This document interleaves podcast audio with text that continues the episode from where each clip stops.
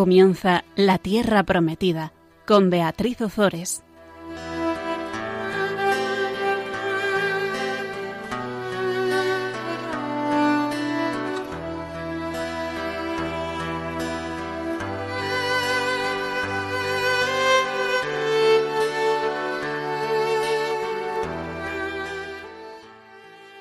Buenas tardes, queridos oyentes de Radio María. Aquí estamos con todos vosotros un miércoles más compartiendo la palabra de Dios.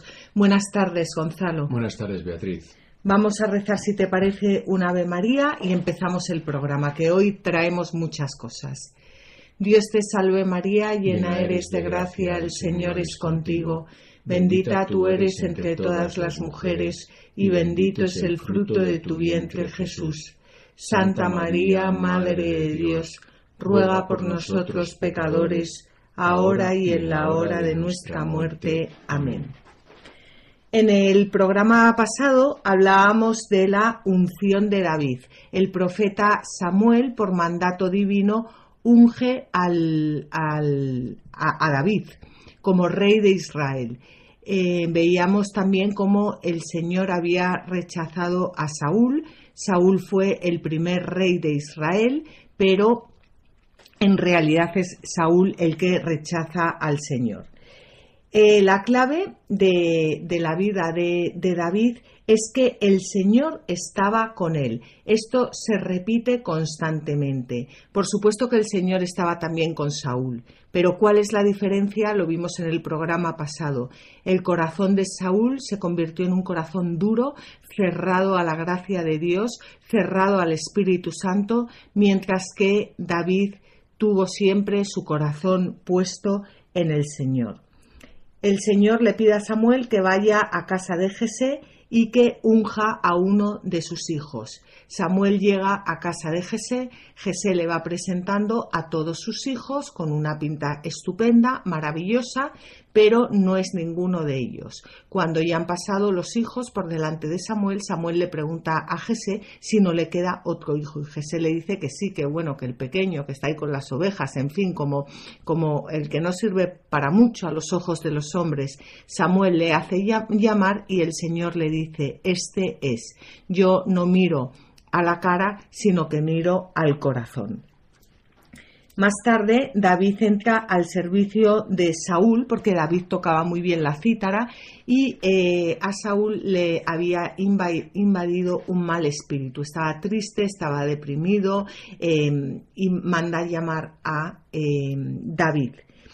David cantaba con la cítara y como el Señor estaba con él, ahuyentaba a los malos espíritus que rondaban a Saúl. Y ahí nos quedamos. Y dijimos que hoy íbamos a hablar de la batalla de David y Goliat.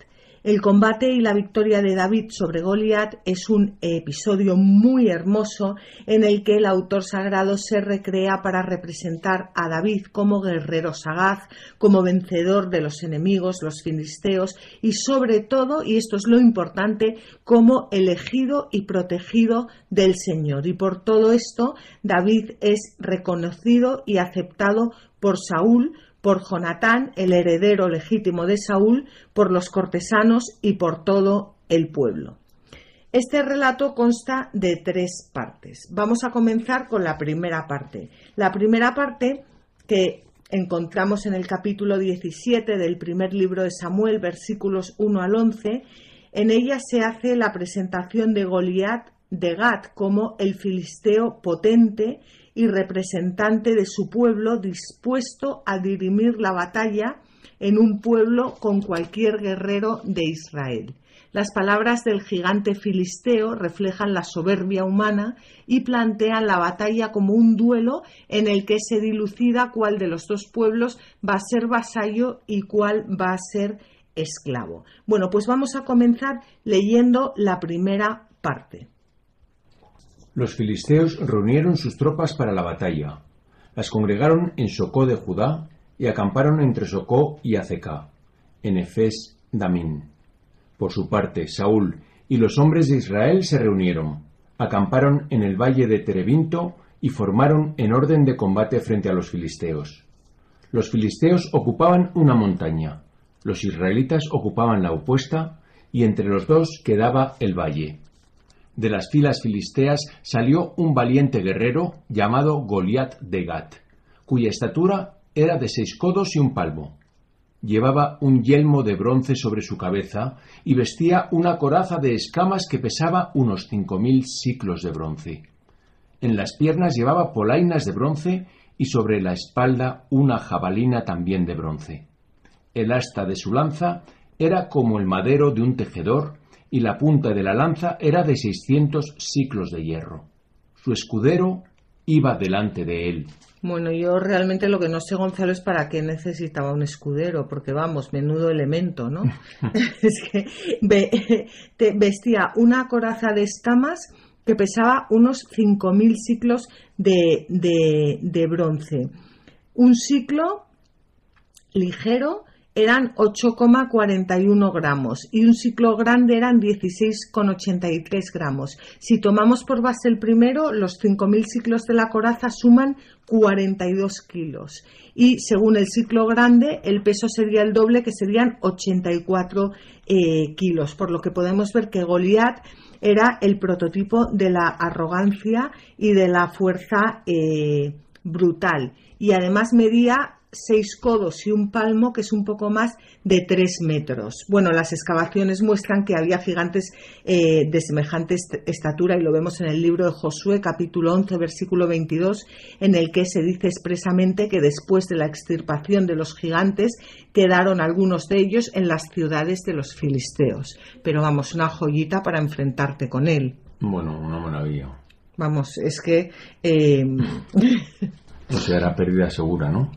Era, era, era derrota segura, derrota segura. De hecho, eh, nadie quería enfrentarse, enfrentarse a él, claro. Pero lo que tenemos que ver sobre todo, que es muy importante, es que la clave de todo este episodio está en la proclamación de confianza que hace David. El Señor obtiene la salvación no con espada y lanza. Y esto es muy importante también para nosotros. ¿Cuántas veces, y yo ya lo digo por mí, queremos arreglar las cosas por, por nuestras, con perdón, por nuestras narices. Y, y, nos olvidamos de, que Dios quiere lo mejor para nosotros, pero que, que Él no gana las batallas mm, matándose con el vecino. Em,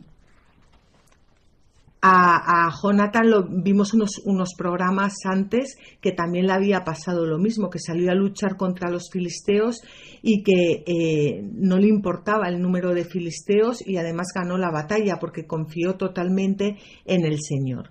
Por lo tanto, esto es importante, que la victoria sobre Goliat no es un episodio más de la vida de David, sino que es uno de los episodios más importantes porque manifiesta la supremacía del Señor sobre los pueblos que adoran a otros dioses, sobre Saúl y su corte y sobre eh, el propio David eh, también. Vamos a leer un comentario de San Agustín. En el nombre del Señor Omnipotente, así y no de otra manera, sólo así se vence al enemigo del alma. Quien lucha con sus propias fuerzas, antes de comenzar la batalla, es derrotado. Esto no quiere decir que las batallas se, se, ganen solo rezando. Es verdad que muchas veces el Señor quiere que utilicemos los medios que tenemos a nuestro alcance, pero es importante siempre eh, como fruto de la, de la oración, porque el Señor los pone en nuestras manos, no porque nosotros decidimos hacerlo por nosotros eh, mismos. Y ahora vamos a, mm, vamos a leer un, comentario de San Juan Crisóstomo que yo os invito a que le prestéis mucha atención porque esta va a ser eh, la clave de lectura de toda, todo el enfrentamiento de, de, David contra Goliat. Y no solo de David contra Goliat, sino de cada uno de nosotros contra el Goliat espiritual que es la soberbia. Vamos a leerlo. En la disertación mostramos cómo Goliat estaba protegido por el gran poder de su armadura y cómo David, sin la defensa de aquellas armas, fue fortalecido por su fe. Goliat tenía la defensa externa de su escudo y coraza, mas David resplandecía por el espíritu y gracia interior. Esta es la razón por la que un niño venció a un guerrero, por la que el que no llevaba armas prevaleció sobre el que sí iba armado, por la que un pastor abatió a un soldado. La naturaleza de piedra de un pastor quebrantó y destruyó la naturaleza de bronce de un guerrero. Bueno, pues esta, eh, esta lectura, que en realidad la deberíamos haber hecho más, más adelante, pero he querido hacerla ahora porque va a ser la clave de, todo lo que vamos a ver. Em, la naturaleza de piedra de un pastor, es decir, de una persona que ha construido su vida sobre roca, porque sabemos que la piedra es Cristo, quebrantó y destruyó, y vamos a ver cómo lo hace, la naturaleza de bronce de un guerrero, las armas de un guerrero. Aquel que pone su confianza y toda su vida en, eh, en roca firme, en Cristo, vence a aquellos que luchan exclusivamente con las armas. Vamos a, mm, continuar con los versículos 8 al 11 del eh, capítulo 17 del primer libro de Samuel. Goliat se puso en pie y gritó a las filas de Israel diciendo, ¿Por qué habéis salido en orden de combate? Yo soy filisteo, vosotros hijos de Saúl elegid a uno de vosotros y que baje a enfrentarse conmigo. Si se atreve a luchar conmigo y me vence, seremos siervos vuestros. Pero si yo consigo vencerle, seréis siervos nuestros y nos serviréis. Y decía el filisteo, Yo desafío hoy a todas las huestes de Israel. Elegid a un hombre valiente y lucharemos juntos. Al oír las palabras del filisteo, Saúl y todo Israel se angustiaron y se llenaron de miedo. Bueno, pues Saúl se angustió y se llenó de miedo porque no confiaba en el Señor y sí en la altura, en la fuerza y en la arrogancia de ese filisteo. Y como el rey de Israel se angustió y se llenó de miedo, pues ¿qué pasa? Que su ejército también se angustió y se llenó de miedo, porque yo creo bueno, yo, nunca he luchado en un ejército, pero debe ser muy incómodo eh, salir a batalla con un, con un general o con un jefe que, que está muerto de miedo y angustiado. Sí. Y temblando. Sí. ¿No? Sí. A mí aquí también me llama la atención que el filisteo ya se consideraba vencedor de antemano, él mismo. Hombre, no me extraña. Es semejante bestia ante y, que no solo era él una bestia, sino que además que tenían todo tipo de armas y que con un ejército que debía de ser, eh, en fin, pues no, claro, claro que y además eh, no solo eso, sino que él se consideraba vencedor y su victoria consistía en hacer de los demás siervos. Hmm. Sí, sí. O sea, luchaba para eh, para hacer esclavos. Para esclavizar al pueblo de Israel. Para esclavizar al pueblo de Israel. O sea, no para, otra, no para defenderse, no, no para tener esclavos. Pero yo, yo entiendo al gigante ¿eh? que se creyera. Y esto, eh, traído al día de hoy, es muy actual también. Todas esas personas em, pues que se creen muy poderosas, que se creen muy fuertes, pues porque por lo que sea, por, por dinero, por, por, el poder, eh, por, pues yo, yo lo entiendo. Se creen invencibles. Invencibles.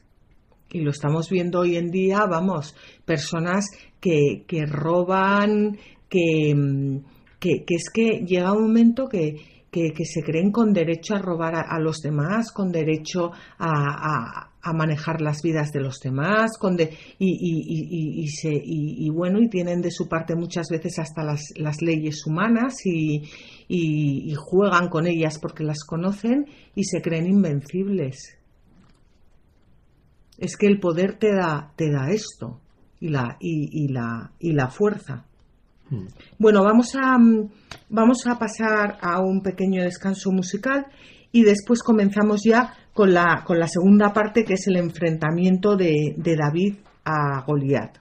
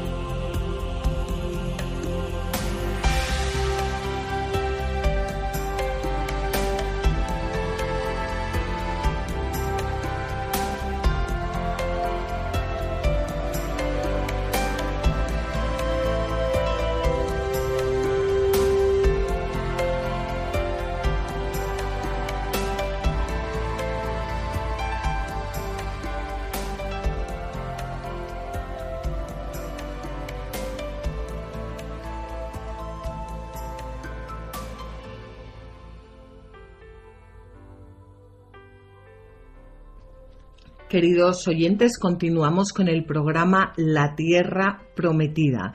Nos habíamos quedado con em, eh, la, preparación para la batalla entre David y Goliat. Habíamos visto cómo em, Goliat es un guerrero que mide más de 3 metros, que llevaba una coraza que pesaba entre 42 y 84 kilos. Bueno, en fin, a mí no me gustaría nada enfrentarme a él. Y decíamos que es lo más actual, que es lo que vemos en, este mundo, cuántas personas poderosas que luchan frente a personas pues, pues que, que no tienen ni ese poder, pero pero vamos a ver eh, qué ocurre en, esta segunda parte.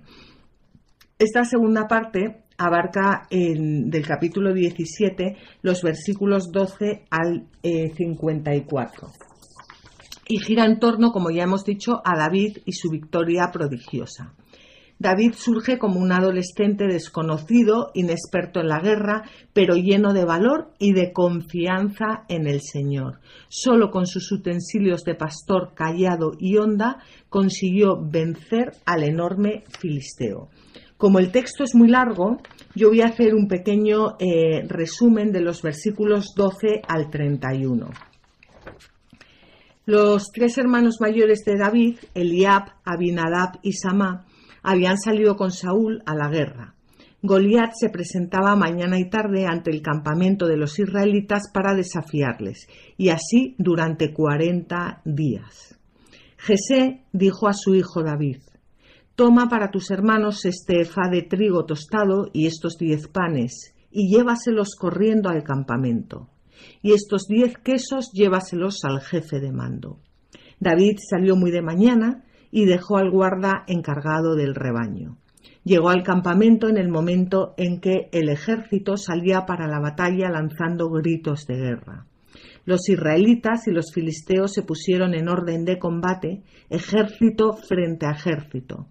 David corrió al lugar del, combate y se interesó por sus hermanos. Estaba hablando todavía con ellos cuando el valiente guerrero llamado Goliat, filisteo de Gad, salió de las filas de los filisteos y comenzó a decir las palabras de siempre. ¿Cuáles eran las palabras de siempre? Yo desafío hoy a todas las huestes de Israel. Y David las oyó. Todos los israelitas, al ver a ese hombre, huyeron de su presencia totalmente atemorizados. David preguntó, ¿Quién es ese filisteo incircunciso que desafía al ejército del Dios vivo? Más que el insulto al ejército, a David le dolía el oprobio que hizo Goliat al Dios de Israel.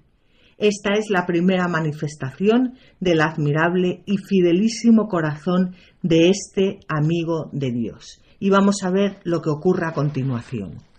Entonces David dijo a Saúl, que nadie se acobarde por este filisteo. Yo, tu siervo, iré y lucharé con él. Y Saúl le respondió, Tú no puedes ir a luchar con ese filisteo porque eres un muchacho. En cambio, él es un guerrero desde su juventud. Pero David dijo a Saúl, Tu siervo apacentaba el rebaño de su padre, y cuando venía un león o un oso y se llevaba una oveja del rebaño, lo perseguía, lo hería y le arrancaba la presa de sus fauces. Si se revolvía contra mí, lo sujetaba por el cuello y lo golpeaba hasta matarlo. Tu siervo ha dado muerte a leones y a osos. Ese filisteo incircunciso es como uno de ellos porque se ha atrevido a desafiar al ejército del Dios vivo. Y añadió, El Señor, que me ha librado de las garras de leones y de osos, me librará también de la mano de ese filisteo. Entonces Saúl le dijo, Vete y que el Señor esté contigo.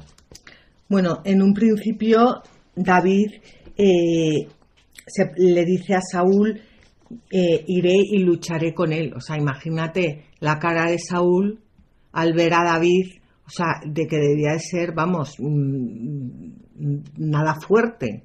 O sea, no sé, que tocaba la cítara, que un músico, que, que, es una maravilla ser músico, pero me lo imagino como, como, como delgado, como...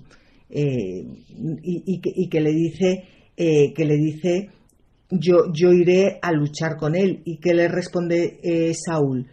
Tú no puedes ir a luchar con ese filisteo porque eres un muchacho, en cambio él es un guerrero desde su juventud. O sea, es la típica respuesta humana. No, eh, a mí me recuerda un poco, estoy pensando en, en, los pastores de Fátima. Pues, por ejemplo, como David era un chico, pues en, Francisco, ¿no? Que era, entonces es como si Francisco, ese niño que debía tener un, David un poco, un par de años más o tres que, Francisco, ¿no? Pero como un pastorcito de Fátima luchando contra un superguerrero, contra, no sé, no sé qué hoy en día qué guerrero nos podemos imaginar, pues uno de película de estos, de Robocop o Superman, yo qué sé, entonces luchar un pastorcito, o sea, era un imposible. Era cómo va a luchar un pastorcito con un, con un, con un guerrero. Otra cosa es que luego que el pastor, este pastorcito, pues era, era, pues claro, pues eh, cogía la onda y se desenvolvía fenomenal para, para cuidar al rebaño, como hacía Francisco, ¿no? Pero que era eso, una, una cuestión de era tan absurda como un pastorcito frente a un superguerrero. Sí, desde luego. Bueno, es que pero, pero fíjate que este, que este pastorcito, eh, lo, que, lo que de verdad le dolía es que, eh, es que el, guerrero eh, desafiase al ejército del Dios vivo. Eso es lo que, lo que le tocó el alma, lo que le tocó el corazón, lo que le hizo enfadar, lo que le hizo decir yo voy. Y, y cuenta cómo él ha liberado de las garras de los leones y de los osos eh, a, como Dios le, le, libró de las garras de los leones y de los osos y cómo eh, le va a librar igual de la mano de ese filisteo. Y o sea, qué, confianza. Y finalmente Saúl le dice, Betty, que el Señor esté contigo, pero no le dice, Betty, o sea, Betty, que el Señor esté contigo, porque es que no tenía ninguna otra opción, porque es que estaban todos muertos de miedo. O sea, no es que le eligiera entre cinco, ni entre tres, ni entre veinte. Es que era, es que no tenía otra opción. Yo creo que, pensó, bueno, pues voy a hacer tiempo mientras mata a este, para, para, ver si, si alguien del ejército se quiere salir a luchar. Sí, algo así pues el, diálogo entre, entre Saúl y, David em, sobre Goliat se contrapone también eh, el, contrapone el desánimo de, del primero, de Saúl, y la audacia generosa de David. Y yo también quiero hacer hincapié aquí porque esto no es una locura juvenil, sino que es una entrega decidida para acometer una empresa difícil confiando únicamente en la protección del Señor, pero en esa protección que ya había experimentado eh, muchas veces. ¿Y qué le pasa a Saúl? Que se había olvidado que Dios conduce los combates y salva a los que confían en él. El corazón duro te hace olvidar que es Dios quien gana las, las batallas, porque el corazón duro es el corazón de, de la soberbia, de la arrogancia. Eh, los santos padres además aplican la experiencia de David a Jesucristo y lo vemos, por ejemplo, en Cesario de Arles. David, que ya había sido ungido por el profeta Samuel, antes de venir al campamento, mató al león y al oso sin usar armas, como él mismo explicó al rey Saúl. El león y el oso eran representación del diablo. David los ahogaba con su fuerza cuando osadamente atacaban algo de su rebaño. Todos estos sucesos que acaecían entonces en David como símbolo se cumplieron en nuestro Señor Jesucristo, pues estranguló al león y al oso cuando bajó a los infiernos y liberó de sus fauces a todos los santos. Cómo me gustan los padres de la Iglesia, porque ellos realmente sabían acercarse a la palabra de Dios y veían, veían en, el, en todo, el, bueno, en el antiguo y en el nuevo, por supuesto también, pero en el antiguo mm, es, que tenían ese, ese, ese amor de, ver en, en, el antiguo continuamente a Jesucristo. ¿Eh? Bueno, pues ya se ha tomado la decisión de que vaya David a luchar contra eh, Goliat y vamos a ver lo que ocurre a continuación. Saúl mandó vestir a David con sus propias vestiduras, puso un casco de bronce sobre su cabeza y le colocó una coraza. Después David se ciñó la espada de Saúl sobre su armadura e intentó caminar, pero no podía porque no estaba acostumbrado. Dijo entonces David a Saúl, No puedo caminar así porque nunca lo he hecho. Y se quitó todo, tomó el callado en la mano, escogió en el torrente cinco cantos lisos, los puso en el zurrón que usaba también como saco de piedras y, con la honda en la mano, se aproximó al filisteo. Pues Saúl manda vestir a David con sus propias vestiduras. Son las vestiduras propias de una persona que confía más en sus vestiduras que en Dios. Es su armadura. Se cree que con eso, que con esa armadura se va a proteger, mientras que eh, eh, nosotros eh, decimos en los salmos, el Señor es mi escudo y mi salvación. Pues, pues ahora entendemos cómo David pudo escribir eso en los salmos. El Señor es mi, escudo, yo me refugio en Él, yo confío, confío en Él. Y ¿Qué le pasa a David? Pues que debía andar como un pato mareado, porque imagínate un pastor eh, con las ovejas todo el día ponerse una armadura de un rey que además debía ser mucho más alto, más grande que él, una armadura que pesaba y que no se había puesto en su vida. ¿Para qué quería la armadura? Pues no, no podría ni dar tres pasos seguidos. Y entonces eh, se quita todo. Las armas de este mundo, ¿no? Las armas de este mundo. Para luchar solo con las armas de Dios. Y, pero volvemos a lo de antes, las armas de este mundo, pero utiliza un callado, o sea, quiero decir, utiliza eh, cosas de este mundo. Dios quiere que utilicemos cosas de este mundo, pero no, no eh, como lo hace el mundo, sino como instrumento para que Dios pueda actuar.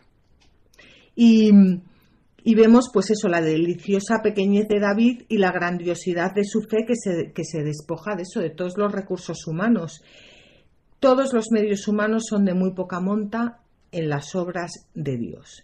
El gigante Goliat iba armado hasta los dientes, había salido victorioso en todas las batallas, era el terror de todo un ejército, va a ser vencido por un joven sin espada y lanza y sin armadura y va a morir por la más débil arma que se podía imaginar, la onda de un pastor, pero puesta al servicio de Dios, claro. Eh, por estas cinco piedras que, que coge David en el torrente, San Bernardo entiende cinco medios que tenemos para vencer al Goliat espiritual. ¿Cuál es el Goliat espiritual? El orgullo. La primera piedra es la amenaza de las penas, la segunda la promesa de la recompensa, la tercera el amor a Dios, la cuarta la imitación de los santos y la quinta la oración. Esas son nuestras piedras para vencer a ese, a ese gigante que, que, se atreve a desafiar a nuestro Dios. Y ahora vamos a ver ya cómo entran en batalla. El filisteo avanzaba y se acercaba a David precedido de su escudero.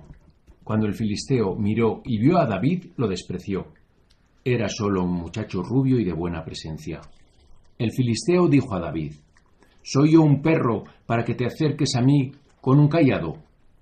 Y maldijo a David por sus dioses falsos.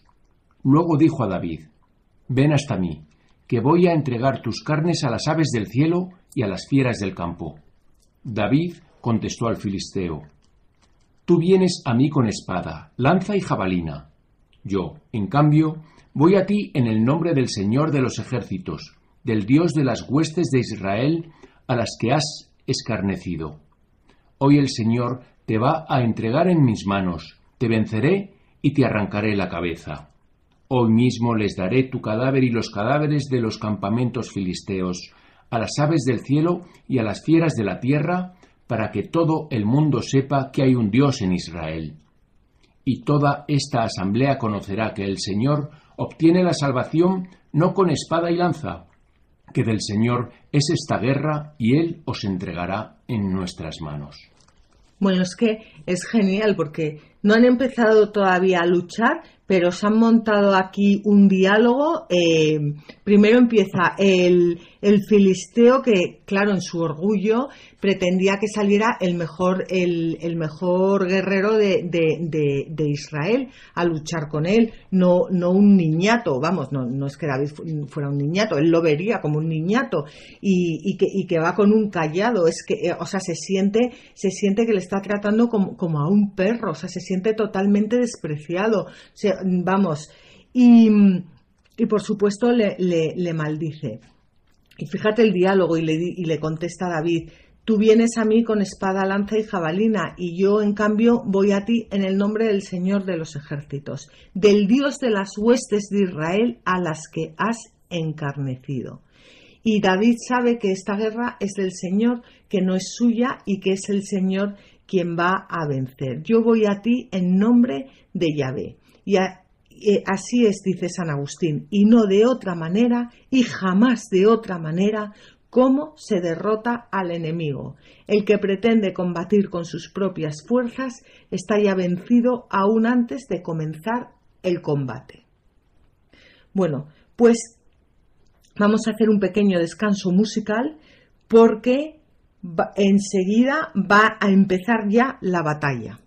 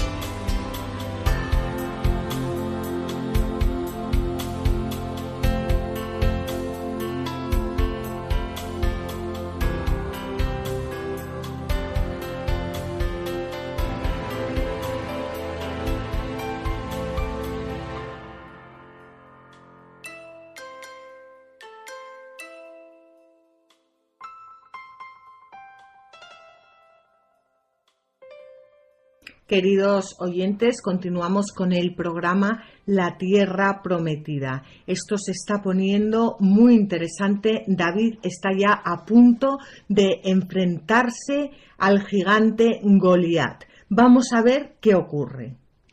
Cuando se levantó el filisteo y fue acercándose a David, éste se apresuró y fue corriendo a la pelea contra el filisteo. Echó mano al zurrón, sacó una piedra, la lanzó con la honda e hirió al filisteo en la frente. La piedra se le clavó en la frente y se desplomó de bruces. Bueno, es que no le podía haber, eh, todavía no lo ha rematado, ¿eh? pero no le podía haber dado con otra cosa. Es que tiene que ser con una piedra, es que no podía ser ni con un tomate, ni con una zanahoria, ni, ni, con, ni con nada, tenía que ser con una piedra. La piedra es, representa siempre a Jesucristo.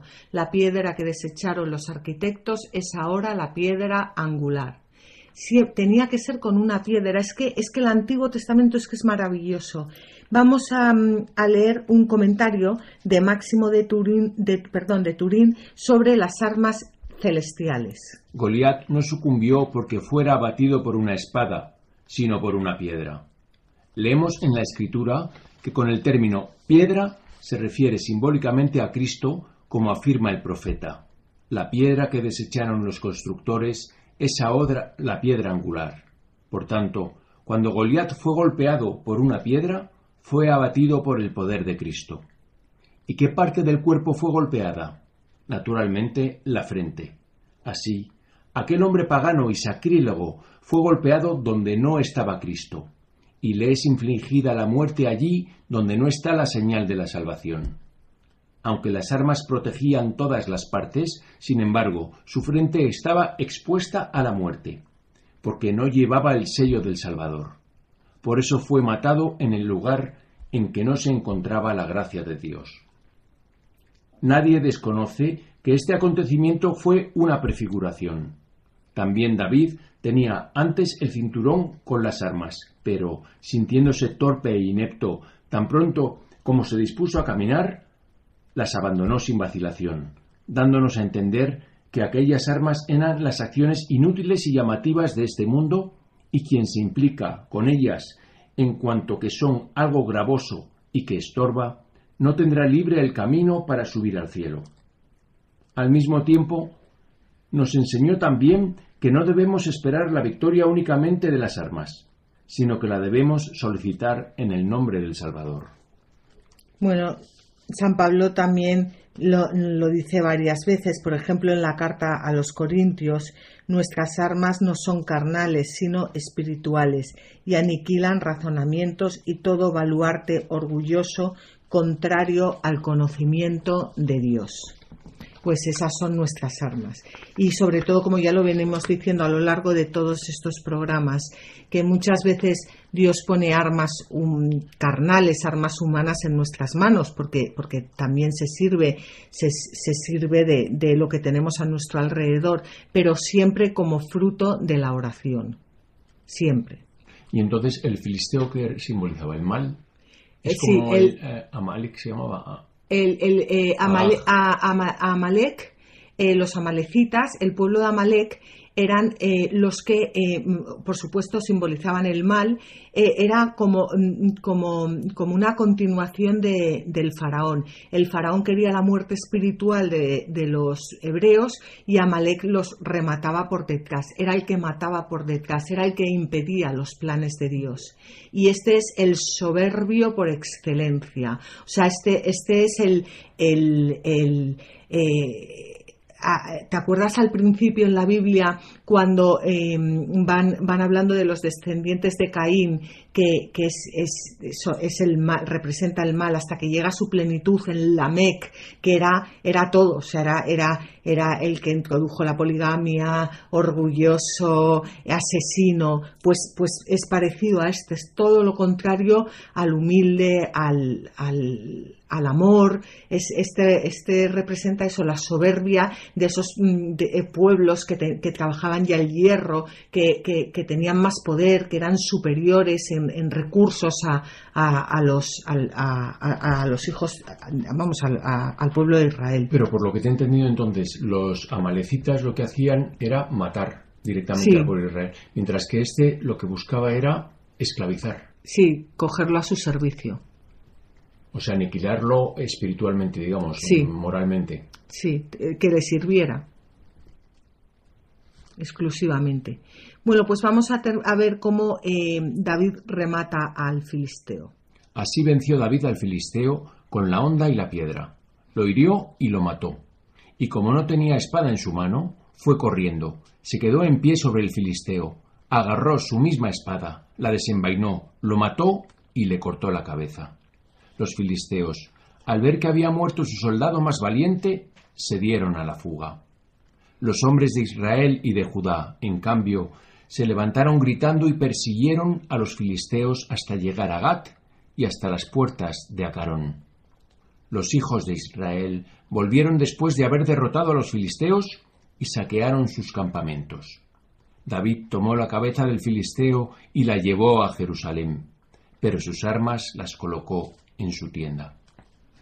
Pues mm, es, es impresionante, no sé, a mí me, me, me impresiona muchísimo este... O sea, al final Goliat muere con su propia espada. Esto es muy, muy significativo. O sea, cuando una persona lucha en contra de Dios, en contra de las personas de Dios, acaba muriendo con sus propias armas. Hmm. Y, Y luego habla de la cabeza del filisteo que va a Jerusalén y las armas, sin embargo, las, las deja eh, David en su campamento, en su posesión, digamos. la, la, la deja en el, en, en el tabernáculo sagrado. La espada de Goliat se queda en el tabernáculo sagrado. El tabernáculo sagrado que es. Sí, donde estaba el Santísimo, eh, en, el, en el Santísimo, en, en el, en el tabernáculo donde se llevaba el arca de la alianza. Eh, pues me imagino que como ofrenda a Dios. Los santos padres ven en la victoria de David sobre el gigante una figura de triunfo de Cristo sobre Satanás. Considerad, hermanos míos, dice el doctor de Hipona, donde asestó David el golpe mortal a Goliat. Fue en la frente, en donde faltaba la humildad de la cruz. Así como el callado de David es figura de la cruz, así la piedra que dio en la frente de Goliat simboliza a nuestro Señor Jesucristo. Y hay un comentario también muy bonito de San Jerónimo sobre la armadura de Dios. Por lo demás, mi armadura es Cristo y la enseñanza del apóstol Pablo, que escribe a los Efesios, Tomad las armas de Dios para que podáis resistir el día aciago. Y también, tened, pues, ceñida vuestra cintura con la verdad y revestíos de la coraza de la justicia, calzados los pies con el celo por el Evangelio de la paz. Abrazad siempre el escudo de la fe para que podáis apagar con él todos los encendidos dardos del maligno. Tomad también el yelmo de la salvación y empuñad la espada del Espíritu, que es la palabra de Dios. Armado con estos dardos salió en otro tiempo David a la batalla, y tomando cinco cantos rodados del torrente, mostró que, en medio de las turbulencias de este mundo, no había nada áspero ni manchado en sus sentidos, pues bebía del torrente en el camino. Por eso, con la cabeza erguida, decapitó al soberbio Goliat con su misma espada, después de golpear al blasfemo en la frente. Pues este es el comentario que nos, que nos hace eh, San Jerónimo sirviéndose de eh, San Pablo. Ahora pasamos ya a la tercera, a la tercera parte. Eh, la tercera parte recoge la reacción de los asistentes. Se insiste en que es un desconocido para dar mayor relieve a las muestras de afecto de todos los que han contemplado la hazaña de vencer al arrogante filisteo. Vamos a, leer eh, los versículos 55 al 58 de capítulo, del capítulo 17 del primer libro de Samuel. Al ver Saúl a David saliendo contra el filisteo, preguntó a Abner, su lugarteniente, ¿A qué tribu pertenece este joven, Abner? Él le respondió, Por tu vida, mi rey, que no lo conozco. El rey insistió, Pregunta de quién es hijo este muchacho. Y cuando regresó David de haber vencido al filisteo, lo llamó Abner y lo presentó ante Saúl, con la cabeza del filisteo en la mano. Saúl le preguntó, ¿De qué familia eres, muchacho? David respondió, Soy hijo de tu siervo Jesé, de Belén. Bueno, eh, la pregunta de Saúl eh, es extraña porque habíamos visto en el capítulo anterior que eh, David tocaba la cítara para Saúl y que calmaba eh, pues las depresiones que tenía, la tristeza e incluso espantaba al, al mal espíritu que le, que le, atormentaba. Y ahora parece ser que, eh, parece ahora aquí que Saúl no ha visto a David en su vida, ni tampoco Abner, es, es, muy extraño, ¿no?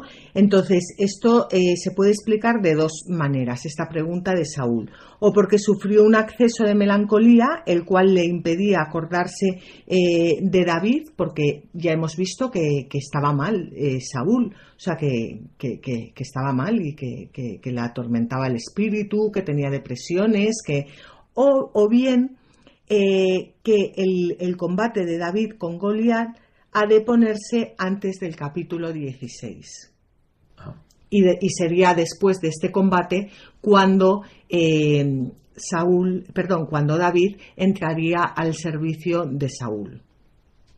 estas son las dos posibles respuestas. ¿Eh? Pero, pero bueno, no, yo, yo sinceramente no, no, no sé cuál es la, la, la, ¿eh? Eh, ahora vamos a, vamos a entrar ya en el, en el capítulo 18 eh, y vamos a, ver, a, leer los versículos 1 eh, al 5 que forman parte de, de esta tercera parte. Cuando David terminó de hablar con Saúl, Jonatán se sintió unido a David y le tomó tanto afecto como a sí mismo. Aquel día lo retuvo Saúl y no le permitió volver a casa de su padre. Establecieron entonces un pacto Jonatán y David, pues Jonatán le tenía tanto afecto como a sí mismo. Jonatán se quitó el manto que llevaba y se lo dio a David, así como las demás vestiduras, incluso la espada, el arco y el cinturón. David salía con éxito de todas las expediciones que Saúl le encomendaba. Le puso al frente de los hombres de guerra y alcanzó el favor a los ojos de todo el pueblo y también a los ojos de los servidores de Saúl.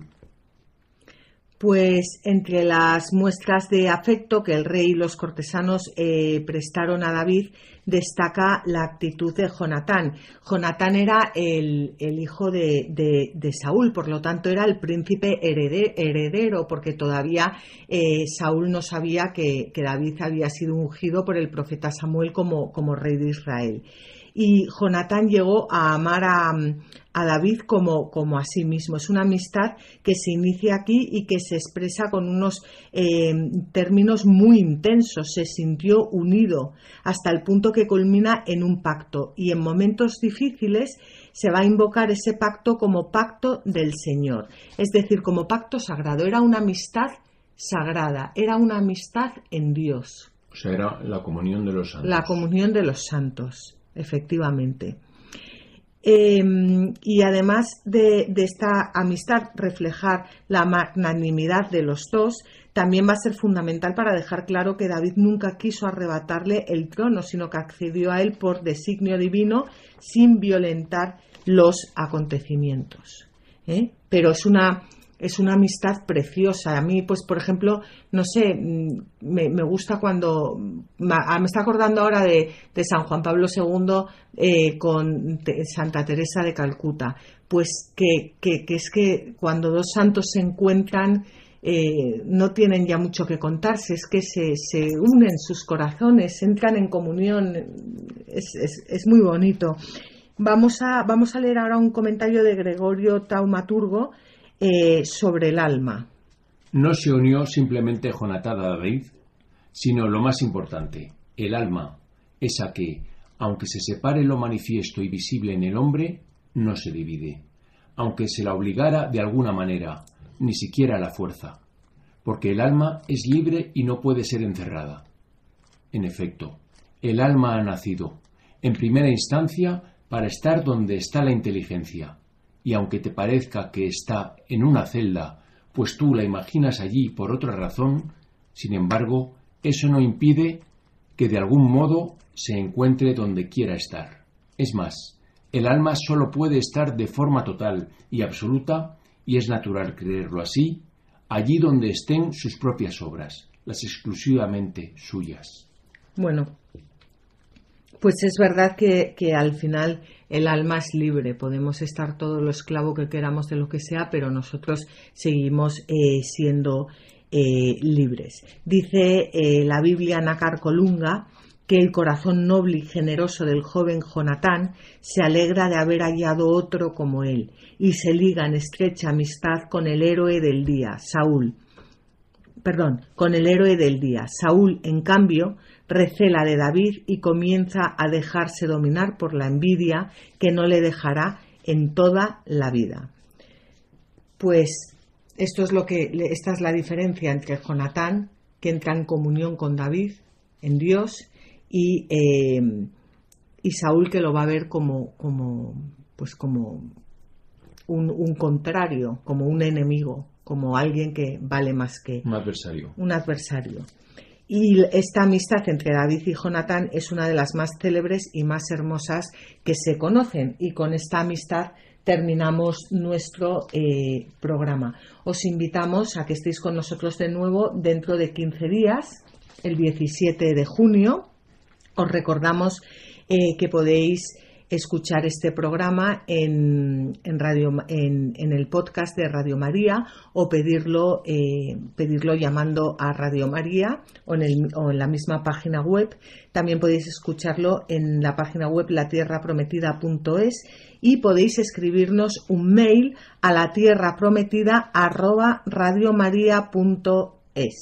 os animamos a que cojáis vuestras Biblias y no dejéis de leerlas, meditarlas y rezarlas, porque en los libros sagrados el Padre que está en los cielos sale amorosamente al encuentro de sus hijos para conversar con ellos.